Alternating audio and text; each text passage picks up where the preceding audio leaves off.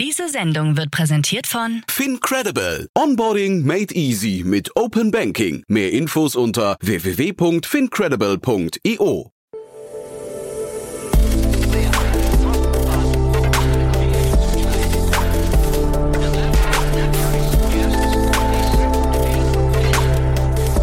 Startup Insider Daily. Interview. Herzlich willkommen zu Startup Insider Daily. Mein Name ist Jan Thomas und heute geht's mal wieder um Tiere und zwar ganz konkret um Tierpraxen oder beziehungsweise Tiergesundheit. Ich spreche nämlich mit Christian Köhler. Er ist CEO und Founder von Filou. Vielleicht erinnert ihr euch, vor ungefähr einem Jahr war seine Kollegin Lena Naderer hier zu Gast. Sie ist CVO von Filou und wir hatten damals über die zwei Millionen Euro Seed-Runde gesprochen. Und jetzt gibt's eine neue Runde. 5,1 Millionen Euro sind geflossen. Und Christian hat erzählt, es war ganz schön schwierig, dieses Geld zu allokieren. Oder war zumindest, er, er spricht von einer langen und zähen Geburt. Wird auch gleich erklären, warum das so ist. Aber das Modell ist insgesamt wirklich, ja, ich finde ganz interessant. Denn äh, ihr wisst vielleicht noch, Filou baut Tierpraxen und zwar in Kette, in Reihe und hat es geschafft, mit der ersten Tierpraxis schon äh, nach fünf Monaten profitabel zu sein. Und das wiederum kam natürlich bei vielen Investoren gut an. Alle weiteren Details zu dem Modell und natürlich auch die Hintergründe zur Runde kommen jetzt von Christian Köhler, CEO und Founder von Filou. Werbung. Sei dabei beim HTGF Family Day am 11. und 12. Juni in der Station Berlin. Für zwei Tage voller Inspiration und Business. Tauche ein in ein einzigartiges Netzwerkerlebnis mit bis zu 1500 Teilnehmenden. Erkunde das innovative Seed- und Later-Stage-Portfolio des Hightech Gründerfonds. Lass dich vom vielseitigen Programm inspirieren und knüpfe wertvolle Kontakte. Sichere dir jetzt dein Ticket. Mehr Informationen findest du unter www.family-day-htgf www.startup.de. Startup Insider Daily. Interview.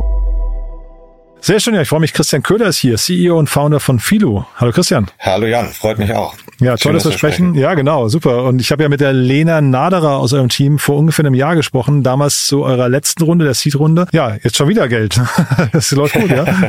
ja, ja es, es läuft gut. Äh, es hat natürlich immer den schönen Anschein, wenn, wenn diese News rauskommen. Es war trotzdem gerade in diesen Fundraising-Zeiten äh, eine doch sehr, sehr lange und zähe Geburt, würde ich sagen. Ähm, trotzdem haben wir es geschafft und ich glaube, unsere Zahlen haben die Investoren überzeugt und die erste Praxis, so dass wir das jetzt erfolgreich, sehr, sehr erfolgreich abschließen konnten, ja. Ja, erste Praxis, da sind wir mittendrin. Erzähl doch mal zu eurem Geschäftsmodell, ähm, bevor wir darüber reden, was die Investoren überzeugt hat. Aber vielleicht einmal für die Leute, die jetzt vor einem Jahr nicht zugehört haben, was ihr genau macht. Genau. Also mit Filu bauen wir letztendlich, wir nennen das De Novo Urgent Care Praxen, die Technologie und Design basiert sind. äh, was bedeutet das ganz genau? Das heißt, ähm, wir gründen letztendlich von Grund auf neue Tierarztpraxen, ähm, bauen die von Grund auf auf, also nicht wie bestehende Konsolidierer beispielsweise im Markt, die neue, die bestehende Praxen aufkaufen, sondern wir mieten Flächen an, bauen die komplett um, designen die in einem sehr, sehr, sag ich mal, einer Wohlfühlatmosphäre, die zum Ausdruck kommen soll für den Tierhalter, aber auch für die Tierärzte.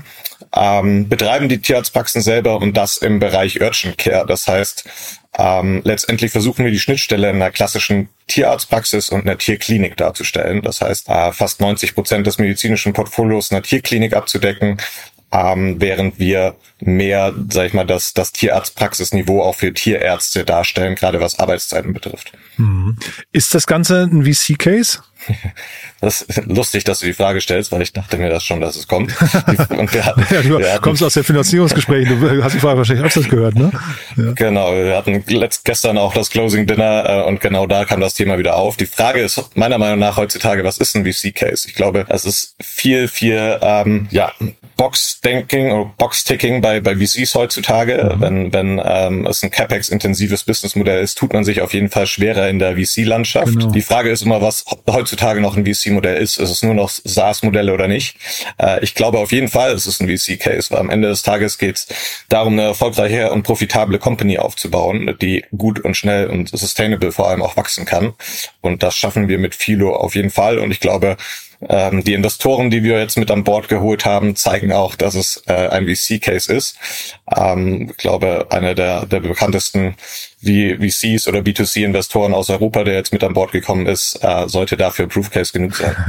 Also ja, genau. Also wir, ich jetzt gar nicht gegen die VCs. Wir, wir sprechen auch im Detail gleich nochmal. Ne? Also VCs ja. liegen auch mal falsch, aber ich bin total bei dir. Ähm, VC-Case wird es das dann hinterher durch ähm, durch äh, Franchise oder wie könnt ihr hinterher schnell skalieren? Weil du hast ja gerade schon gesagt, ihr seid Asset Heavy unterwegs, ne? Genau, wir sind im Grund im Grundmodell Asset Heavy. Wir können die Tierarztpraxen, die wir aufbauen, also unsere Capex, die wir dort haben, sehr sehr gut fremdfinanzieren. Das heißt, brauchen dafür eigentlich nicht das Eigenkapital. Ähm, und gleichzeitig verstehen wir oder sehen wir uns langfristig nicht nur als eine reine, sag ich mal, Tierarztpraxenkette, sondern langfristig auch als Petcare-Plattform. Das heißt, wir wollen für die unsere Zielgruppe, die wir gezielt ansprechen, wir nennen die die Tech Urban Millennials. Das sind für uns die 25 bis 45-Jährigen, eher urban Lebenden, die ihr Tier sehr, sehr stark, würde ich sagen, heute vermenschlichen, als eher Kindersatz sehen, denen vor allem ähm, Plattformgedanken bieten und eine Plattform in Zukunft, äh, wo sie nicht nur Tierarzt-Services haben, sondern auch Services darüber hinaus. Mhm. Ich hatte gesehen, du hast irgendwie in, der, äh, in deinem Lebenslauf, ist Welster ist da aufgetaucht, ne? Habe ich mich gefragt, ist das die Brücke gewesen? Zu der Idee, zu Philo? Ja. Unbedingt. Ne, ich habe mir Ende 2021 war das, mehrere Geschäftsmodelle ähnlich wie Abi Medical angeschaut. Ähm, Dr. SE, aber auch aus den USA, One Medical. Und dafür ist, dadurch ist die Idee wirklich entstanden, weil Justus, mein Mitgründer zu der Zeit, auf mich zukam und von seinem Tierarztpraxisbesuch erzählt hat und meinte, mhm. es war für ihn sehr, sehr frustrierend, keine Online-Buchbarkeit. Die Praxen sehen eher aus wie in den 80ern stehen geblieben. Bargeldzahlung und äh, gerade für die Zielgruppe wirklich teilweise eine sehr frustrierende Customer Journey. Mhm. Wie groß kann sowas mal werden? Du, wenn wir in die USA schauen, in, in unsere Vorreiter und auch einer unserer Investoren, äh, Gründer von Bondwert, die sind mittlerweile in, innerhalb von vier Jahren auf über 40 Praxen gewachsen ähm, und stark wachsend weiter. Also wir rechnen fest damit, dass wir auch damit, sag ich mal, den angedachten VC Unicorn Case äh, schaffen können und ein tolles, tolles Unternehmen aufbauen können, was aber auch relativ schnell profitabel werden wird. Mhm. Lass uns mal über die Finanzierungsrunde sprechen. Du hast ja gerade jetzt gesagt, ähm, äh, es war eine lange zähe Geburt, hast du, glaube ich, gesagt, ne? So hast du es genannt. Äh, wie, wie ist das dem Marktumfeld geschuldet oder woran liegt das? Ja, ich glaube auf jeden Fall. Ich glaube, wir sind gerade in Zeiten ähm, wo, wo es nicht mehr so einfach ist, ähm, Geld generell zu raisen. Ich glaube, unter, unter, unter uns Gründern gibt es viele, die, die strugglen. Ähm, am Ende des Tages sind wir, wie du richtig gesagt hast, CapEx heavy oder Asset heavy. Ähm, das heißt, wir haben auch nochmal einen anderen Kapitalbedarf als jetzt eine klassische SaaS-Company. Und das führt dazu natürlich, dass diese Modelle auch gerade im VC-Umfeld nicht die beliebtesten zu der Zeit sind. Und trotzdem haben wir es geschafft, glaube ich, zwei Top-Investoren jetzt mit an Bord zu holen, was einfach zeigt, dass äh, mit einer starken Execution man es trotzdem hinbekommt, mit starken Zahlen ähm, und vor allem VCs trotzdem die, die Vision und dann das, was wir glauben, einfach auch nachvollziehen können und sehen können. Mhm. Rundengröße habe ich richtig gesehen, 5,1 Millionen, ne? Genau. Ja. Wie weit kommt man damit jetzt? In, also quasi auch in euer Modell vor allem? Mhm hängt stark davon ab, wie, wie schnell wir wachsen. Wir brauchen weniger von den 5,1 Millionen Geld für, für die Praxen, für den Aufbau an sich, sondern werden jetzt sehr, sehr stark unser Team aufbauen, ähm, sowohl im Tech-Bereich, aber auch im Operations-Bereich. Es ist am Ende des Tages auch noch zusätzlich ein People-Business, äh, was auch viele People im Backoffice benötigt. Ähm, und wir rechnen, dass wir auf jeden Fall bis, bis 2025, Mitte 2025 mit dem Geld kommen werden. 30 mhm. Leute ungefähr seid ihr, ne? Genau, ja, wenn man alle Werkstudenten etc. mit dazu zählt, dann auf jeden Fall. Ja, okay. Ähm, und du hast gesagt, eure Zahlen haben überzeugt. Auf welche Zahlen haben denn die Investoren am meisten geguckt? Hm, ich glaube, das eine ist, dass wir nach fünf Monaten die Praxis bereits profitabel betreiben konnten auf einer EBITDA-Profitabilitätsbasis, ähm, was in dem Marktumfeld ähm, oder bei Tierarztpraxen generell sehr, sehr erstaunlich ist, würde ich sagen. Ähm, dann unsere Kohorten vor allem. Wir haben, man rechnet durchschnittlich in der Tierarztbranche mit 1,5 Visits äh, pro Jahr pro Tierhalter einer oder registrierten Kunden einer Tierarztpraxis. Wir sind nach sechs Monaten oder sieben Monaten schon bei 2,5 Visits ähm, pro Tierhalter in den Kohorten gewesen. Ähm, und das zeigt einfach, dass wir relativ gute Unit Economics mit der Praxis haben, ein starkes Wachstum auch im Revenue hingelegt haben. Ähm, genau. Und das am Ende war, glaube ich, der Proof Case, dass dieses Modell auch replizierbar ist. In Autowerkstätten und sowas würde man jetzt sagen, wenn, äh, wenn die öfter zurückkommen, dann war es vielleicht auch wegen Beschwerden. Das ist aber bei euch nicht der Fall, ne? Nee, nee. äh, hängt, hängt, hängt auch mit unserem Kernmodell zusammen. Ähm, dadurch, ich hatte ja anfangs erwähnt, ähm, wir fokussieren uns sehr, sehr stark darauf äh, oder auf den Urgent Care Bereich. Das heißt, mhm. wir versuchen den Kunden vor allem ähm, im, im Notfall zu akquirieren, weniger im präventiven Bereich, wie es viele andere unserer Vorreiter auch aus den USA tun. Ähm, Macht ihr aber auch, habe ich gesehen, ne? oder? Machen wir natürlich auch. Ja, ja. Äh, die Strategie, den Kunden zu akquirieren, ist noch viel, viel mehr darauf ausgelegt, auf Notfälle zu gehen, mhm. äh, wie im präventiven Bereich. Wir nehmen den Kunden natürlich auch für präventive Sachen. Nur wenn du den Kunden im im Notfallbereich oder wir nennen es Emergency Care bekommst äh, und dort auch wirklich die beste Customer Journey dem Kunden aufzeigst, bekommst du nicht nur die höchste Loyalität des Kunden, weil du ihm in, sag ich mal, in seinem größten Need auch wirklich hilfst und in den Sorgen, die, die Sorgen nimmst, ähm, sondern auch das Ursprungsmodell letztendlich, wenn ein Hund mit, sag ich mal, einem gebrochenen Bein oder einer Schnittverletzung kommt und wir letztendlich die Wunde versorgen müssen, kommt man auch nochmal zur Nachkontrolle. Und das heißt, wir haben generell vom, schon vom Grundmodell mehr Touchpoints als eine klassische Tierarztpraxis. Ähm, plus, wenn wir es schaffen, dann noch eine, eine sensationelle Experience für den Kunden zu bieten. Ich glaube, das zeigen auch unsere Reviews und unsere, unsere NPS-Score. Ähm, dann kommen Kunden auch wieder für, für präventive Sachen und präventive Maßnahmen. Und das ist einfach schön an unseren Kohorten zu sehen und dass wir da mit unserem Modell wirklich ein verändertes Modell schaffen und für den Kunden auch einen äh, wirklichen Mehrwert schaffen. Ist dieser ganze Markt eigentlich irgendwie reguliert? Also habt ihr da sag mal, an der Stelle irgendwie Berührungspunkte oder vielleicht auch sogar, ich weiß nicht, gibt es da so ein Bottleneck oder vielleicht sogar eine Gefahr?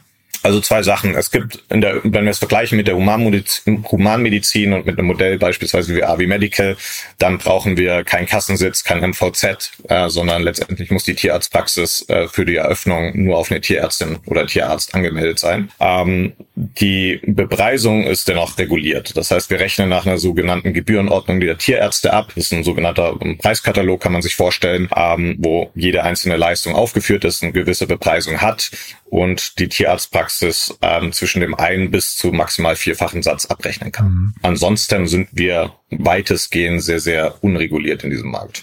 Hat sich denn auf dem ganzen Weg bis jetzt hierher, sagen wir, von der Ursprungsthese und von dem, von der ur ursprünglichen Idee, hat sich da irgendwas verändert oder als, als falsch herausgestellt? Mhm, bisher eigentlich müssen wir sagen noch überhaupt nicht. Nee, mhm. ich glaube, liegt aber auch daran, dass wir von der Idee und der Gründung relativ schnell ähm, mit mit Lukas, dem Gründer von Bondwet, dem Vorreitermodell aus den USA, mhm. eine sehr sehr enge Bezugsperson hatten, ähm, der mit dem wir viele Learnings teilen konnten, der uns viel viel Wissen mitgegeben hat, äh, auch viele Fehler, die sie am Anfang begangen haben, äh, die wir nicht mehr machen mussten. Mhm ähm, und auch viele Hypothesen, die wir anfangs haben, äh, entweder bestätigt oder nicht bestätigt hat, so dass wir relativ früh, glaube ich, auf den richtigen Trichter kamen. Aber das finde ich eben spannend. Ne? Ihr habt so ein starkes Netzwerk da aufgebaut mit wirklich, ähm, sagen wir, viel Expertise und da tut ihr euch trotzdem, also jetzt nicht ihr speziell, man sich mit ja. so einem Modell trotzdem schwer mit dem Fundraising, ja. Und jetzt ist die Runde jetzt auch, also ist eine ordentliche Runde, aber es ist auch nicht eine, wo ihr keine Ahnung 50 Millionen einsammeln musstet, um, um, äh, weiß nicht, 100 Praxen vorzufinanzieren, ne? Nee, ähm, ja, ich glaube, es ist dem Marktumfeld geschuldet, geschuldet. Ich sag mal, zusätzlich noch zu dem ganzen VC-Umfeld, was wir seit seit eineinhalb Jahren, würde ich sagen, haben, ist natürlich auch noch die Zinssteigerung. Ähm, wenn du natürlich auch noch ein Modell hast, was Fremdkapital finanziert werden muss und dann noch mal eine Zinssteigerung dazu führt, sind das alles Themen, die, sage ich mal, eher in den ersten Blicken bei gerade VCs auf auf Abneigung stoßen. Ähm, und deshalb tut man sich mit so einem Modell schwer. Plus wir hatten sag ich mal, unsere Praxis hat im Februar eröffnet. Das heißt, unsere, unser Proof Case ist zwar da, wir haben tolle Zahlen vor Ort zeigen können, aber es ist immer noch die Frage, wie, wie replizierbar ist das Modell, gerade mhm. aus der mhm. Sicht des Investors, äh, und wie schnell kann man das skalieren, auch weil es ein People-Business ist. Und am Ende des Tages hatten, glaube ich, sowohl unsere Zahlen überzeugt, auch als das Netzwerk ähm, und dann auch die richtigen Investoren angesprochen. Aber ja, definitiv. Es war keine leichte Geburt, sagen wir. Na, umso schöner, dass ihr euer Closing-Dinner jetzt hattet, ne, gestern. Also ist ja wahrscheinlich ein tolles Gefühl erstmal. Auf jeden Fall. Und wir haben mit äh, der Christina von Wiser und mit dem Ian äh, von, von DN Capital wirklich tolle Investoren mit an Bord. Auch man merkt einfach, dass sehr, sehr viel Knowledge in, in und Begeisterung für das Thema da ist und wir einfach, ja, eine tolle Investorenbasis haben, mit der wir jetzt weiter wachsen können. Gibt es denn bezüglich Fremdkapital da schon irgendwelche Learnings? Also habt ihr das versucht ähm, oder habt ihr vielleicht schon erste Gespräche geführt nach vorne raus, dass ihr wisst, ob das funktionieren wird äh, früher oder später? Ja, also wir hatten schon vor der ersten Praxis eine Teil Fremdkapitalfinanzierung, vor Ah, ja. allem ähm, letztendlich Sachen, die sich gut besichern lassen, wie medizinisches Equipment und kommen jetzt auch mit der zweiten Praxis auf eine fast 90-prozentige Debt-Finanzierungsquote und werden auch nach vorne raus dort. Ähm, es ist, lässt sich nicht immer ganz einfach sagen, man, man strukturiert 750.000, was grob eine Praxis bei uns kostet im CapEx, in, in eine Debt-Finanzierung, sondern wir strukturieren das in verschiedene Tranchen mit verschiedenen Anbietern, sowohl Baukostenzuschüsse vom Vermieter als auch Leasingangebote.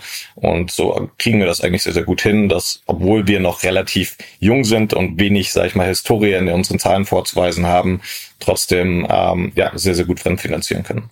Ist das für euch dann auch so ein, ein ich weiß nicht, so ein, so ein ähm, ja, wie sagt man das dann nicht? Also im Retail sagt man ja immer, es ist so ein Lage, Lage, Lage-Ding, ne? Da geht's ja um nichts anderes. Müsst ihr auch so Premium-Locations finden hinterher? Ähm, äh, also müsst ihr quasi präsent sein im, im Blick des Kunden oder könnt ihr auch in B- und C-Locations gehen? Wir gehen bewusst eher in B- und C-Locations, beziehungsweise ähm, wir nennen das so ein bisschen, wir wollen im Habitat der Tierhalter sein. Das heißt, dort, wo sich Tierhalter oder Tierbewohner auch vor allem im privaten Leben aufhalten. Ähm, das heißt, ähm, beispielsweise in München sind das jetzt Stadtteile wie die Ludwigsvorstadt oder Schwabing, äh, wo Nähe zu, die Nähe zu Parks, die Nähe zu Cafés ist. Das heißt, wo sich Tierhalter vor allem in ihrer Freizeit mit ihrem Hund äh, vor allem oder aufhalten. Und das sind für uns Indizien äh, in die Lagen, in die wir gehen möchten. Das heißt, wir sind jetzt nicht in klassischen Innenstadtlagen vorzufinden. Auch Thema wie Erreichbarkeit per Auto etc. spielen da einfach eine wichtige Rolle. Ähm, trotzdem ist die Präsenz und, sage ich mal, ähm, die Lage trotzdem ein entscheidender Faktor. Das heißt, wir schauen uns das auch sehr, sehr datengetrieben an. Wo haben wir die höchste Hundedichte in Städten? Ähm, wo haben wir ähm, die höchste Zielgruppendichte, die wir äh, explizit damit angehen? Und ähm, die Präsenz und die ja, Wahrnehmung nach außen ist schon ein sehr, sehr wichtiger Faktor. Und dann hinterher ist halt, du hast jetzt gerade gesagt, Erreichbarkeit mit dem Auto, ist, hat man sich das so vorzustellen, da habt ihr hinterher eine Niederlassung pro Stadtteil oder pro Stadt oder wie macht man das? Ähm, genau, wir, wir rechnen schon, dass wir pro jetzt Stadt wie beispielsweise München mindestens vier bis fünf Standorte langfristig aufbauen können. Ähm, wir werden dennoch relativ schnell auch in andere ähm, Städte vordrängen, auch weil ähm, man kann sich nicht so vorstellen, dass wir heute Werbung schalten und wir haben von Tag eins an äh, 1000 Kunden, die wir akquirieren können, sondern es braucht eine gewisse Ramp-up-Zeit für die Praxis. Du hast eine gewisse maximale Anzahl an, an Tierhaltern, die du pro Monat wirklich effizient äh, acquiren kannst. Hängt auch damit zusammen, dass sobald ich Werbung schalte, hat der Tierhalter nicht immer den Need, direkt zu uns zu kommen. Ähm, vor allem, wenn wir in Emergency Care werben. Ähm, und das führt dazu, dass wir eine gewisse Ramp-up-Phase brauchen, immer bis die Praxis dort ist, wo wir sie gerne hätten. Ähm, und deshalb eröffnen wir auch nicht zu viele Standorte parallel oder zur gleichen Zeit, sondern das ein bisschen eher Stück bei Stück. Das Geschäftsmodell von einer Tierarztpraxis, mit was lässt sich das eigentlich vergleichen? Ist das mit einer normalen Arztpraxis, also für Humanen, also mit Menschen äh, zu vergleichen, oder ist es eher mit irgendwie so einer, ich weiß nicht, Friseur oder Wellness oder sowas zu vergleichen? Also von der Abrechnung her, weil es geht ja wahrscheinlich weniger um Krankenkassen an der Stelle, ne? Exakt. Ähm, es ist eher, also ich würde es nicht Friseur nennen, aber es ist der einzige Gesundheitsmarkt, sag ich mal, in Deutschland, der Privatzahler ist. Also letztendlich äh, zahlt der, der Kunde für jede Rechnung selbst ähm, und geht auch erstmal in Vorleistung überwiegend, auch wenn er eine Krankenversicherung hat für das Tier. Trotzdem sind Tierkrankenversicherungen in Deutschland äh, immer noch sehr, sehr unterrepräsentiert. Also wir haben in Deutschland für volle Tierkrankenversicherungen, die wirklich 90 Prozent der Kosten tragen, eine Versicherungsquote, die unter 10 Prozent liegt. Wenn wir in nordische Länder schauen, haben wir dort ein Verhältnis von über 80 Prozent. Ähm, was auch lange dazu geführt hat, dass es der Tiermedizin oder der Tiermedizin gerade auf Tierärzteseite so schlecht ging. Ähm, weil Tierärzte ganz oft argumentieren müssen, warum eine gewisse Leistung oder ein gewisses medizinisches Produkt so teuer ist in den Augen eines Tierhalters oder so viel kostet. Ähm, und das war ganz lange, solange das Tier noch nicht diese Stellung hatte, wie sie es heute hat. Das heißt eher der Kindersatz. Äh, ein großes Problem für Tierärzte. Ich vers- versuche mir gerade vorzustellen, was das für euch dann heißt, weil eigentlich äh, da, da lauern ja, ich hatte den Friseurvergleich gezogen, weil ich mh, oder auch Wellness, da, da man weiß immer, da wird da mit so Zusatzartikeln viel Geld verdient, ne? Irgendwie und Ja. das hätte ja bei euch eigentlich auch ganz gut gepasst. Zeitgleich, wenn du das gerade sagst, Versicherungen sind so unterrepräsentiert, da könnte ja auch da eigentlich ein Modell liegen für Lead-Generierung oder so eine Eigenversicherung vielleicht sogar, ne? Exakt, ja. Genau das ist auch Themen, die wir uns anschauen. Unsere Vorreitermodelle aus den USA wie, wie Modern Animal oder Smolder arbeiten auch sehr, sehr stark mit Memberships. Das heißt, ähm, sag ich mal, man kann es dann wiederum vergleichen wie beispielsweise mit einem Wellnessplan. Äh, du zahlst monatlich eine Gebühr und bekommst dafür gewisse Leistungen einfach äh, immer inkludiert, beispielsweise den jährlichen Checkup. Mhm. Ist in Deutschland nicht ganz so einfach, vor allem regulatorisch umzusetzen, aber ein Kernbereich, den wir uns sehr, sehr stark auch von der Versicherungsbereich sehr, sehr stark anschauen, auf jeden mhm. Fall. Also jetzt, äh, wie gesagt, ich kenne das zu wenig, aber ähm, zweieinhalb Besuche pro Jahr und wahrscheinlich irgendwie so, was ist so eine Größenordnung, 100 Euro wahrscheinlich so als Durchschnitt. Ist das, ist das jetzt weit weg von der Realität? Ja, also bei einer klassischen Tierarztpraxis ist das relativ nah dran. Wir liegen fast bei unserem also wir nennen das Average Cross Transaction Value, weil es fast doppelt so hoch. Ach wow, krass. Okay. Und dann äh, idealerweise bleibt der Kunde ein paar Jahre. Das heißt, der Customer Lifetime Value, der, der macht Spaß, ja? Der macht langfristig auf jeden Fall Spaß. Das heißt, ja, wir können es uns auch leisten, mehr für den Kunden auszugeben. Und das ist das Schöne an sich. Wir sind in einem Markt mit einem Modell. Tierarztpraxen sind an sich hochprofitable Unternehmen. Ähm, und wenn du sie effizient gestalten kannst und beispielsweise mit, mit effizienten Tools, aber auch mit einem neuen Ansatz, dem Urgent Care Ansatz, nochmal ein bisschen das Ganze durchdenkst und eine Zielgruppenfokussierung hast, dann kannst du noch ein viel, viel profitableres und, äh, sag ich mal, ja, auch umsatzstärkeres Unternehmen aufbauen. Heißt aber auch, man konzentriert sich auf bestimmte Zielgruppen dabei? Also ist das dann so ein bisschen schon so ein Upper-Class-Modell oder würdest du sagen, das ist trotzdem für die Breite gedacht? Es ist auf jeden Fall für die Breite gedacht. Man muss berücksichtigen, dass mittlerweile 60 Prozent der Tierhalter in Deutschland genau diese Zielgruppe repräsentieren und das auch das stark wachsendste Segment ist. Hm. Das heißt, wir erkennen einfach nur an, was sich im Markt passiert, was im hm. Markt passiert und gehen natürlich noch spitze auf diese Zielgruppe drauf.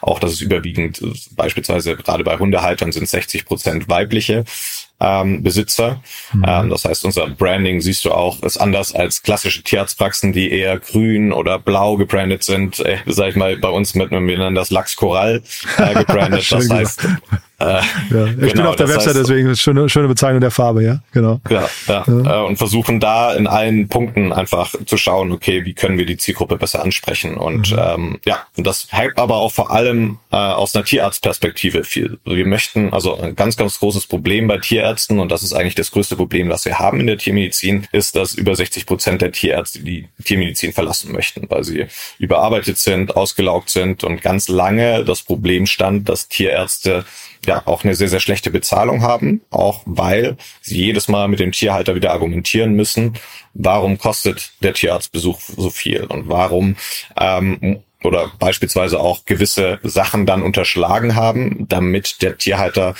trotzdem zustimmt und sie die Behandlung so durchführen können im besten Sinne des Tieres. Mhm. Ähm, und wenn wir uns aber auf so eine Zielgruppe fokussieren, die generell preisdesensitiver ist, die einen höheren Versicherungsanteil hat, dann entlasten wir dadurch auch unsere Tierärzte viel, viel mehr, weil sie nicht mehr äh, so oft konfrontiert werden müssen mit dem oder konfrontiert werden mit der Preisthematik äh, und einfach die Medizin durchführen können, die sie auch wollen. Hm.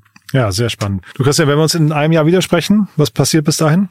Du, ich hoffe, wir sind ähm, bis dahin ja bis auf fast sieben oder zehn Praxen gewachsen, sind in mehreren Städten in Deutschland, äh, sind nicht mehr nur als Tierarztpraxenkette vielleicht äh, sogar schon bekannt, sondern schon mit weiteren Produkten auch auf dem Markt und sind vor allem für Tierärzte die beliebteste Arbeitgebermarke in Deutschland. Ja, klingt ambitioniert, äh, klingt nach einem heißen Jahr, aber freue mich drauf, wenn wir es wieder sprechen. Auf jeden Fall, ich ja. mich auch. Haben wir irgendwas Wichtiges vergessen, Christian? Ich glaube nicht, nee. Ja. Nee, cool. Du dann, lieben Dank, dass du da warst und weiterhin viel Erfolg, ja? Danke. Bis dann. Auch, Bis dann. Ciao. Ciao. Startup Insider Daily, der tägliche Nachrichtenpodcast der deutschen Startup-Szene. Ja, das war Christian Köhler, CEO und Founder von Filu und ja, war wirklich spannend, finde ich. Ein bisschen anderes Thema. Ich fand das damals schon sehr spannend, als Lena das erzählt hat, weil der Ansatz halt eben recht ungewöhnlich ist, finde ich zumindest. Eine Gesundheitspraxenkette für einen Markt, der ja irgendwie unterrepräsentiert ist. Super spannend. Ich habe damals schon gesagt, ich finde es natürlich immer ein bisschen kritisch zu sehen, dass Haustiere vielleicht manchmal etwas zu viel Aufmerksamkeit bekommen, aber das soll nicht das Thema sein. Wir haben heute über die Finanzierungsrunde und über das Modell gesprochen und das finde ich tatsächlich in der Tat relativ spannend. Wenn es euch auch so geht, gerne weiterempfehlen. Vielleicht kennt ihr jemanden, der oder die Haustiere hat, dann ist das hier vielleicht eine tolle Gelegenheit, um das Team mal kennenzulernen und das Modell von Fidu. Oder ansonsten natürlich, wenn ihr jemanden kennt, der oder die ein Startup haben im äh, Tierbereich oder vielleicht auch nur einfach eins, was sich in irgendeiner Form mit stationären Ketten beschäftigt oder der oder die sich für schnell wachsende Themen interessieren, gerne auch hier weiterempfehlen. Ich glaube, in all diesen Fällen ist das eine tolle Folge, in die man mal reinhören sollte. Ich glaube, es lohnt sich auf jeden Fall. Danke euch fürs Weiterempfehlen. Ansonsten euch einen tollen Tag und wir hören uns vielleicht nachher nochmal wieder und falls nicht nachher, hoffentlich spätestens morgen. Bis dann, alles Gute. Ciao, ciao.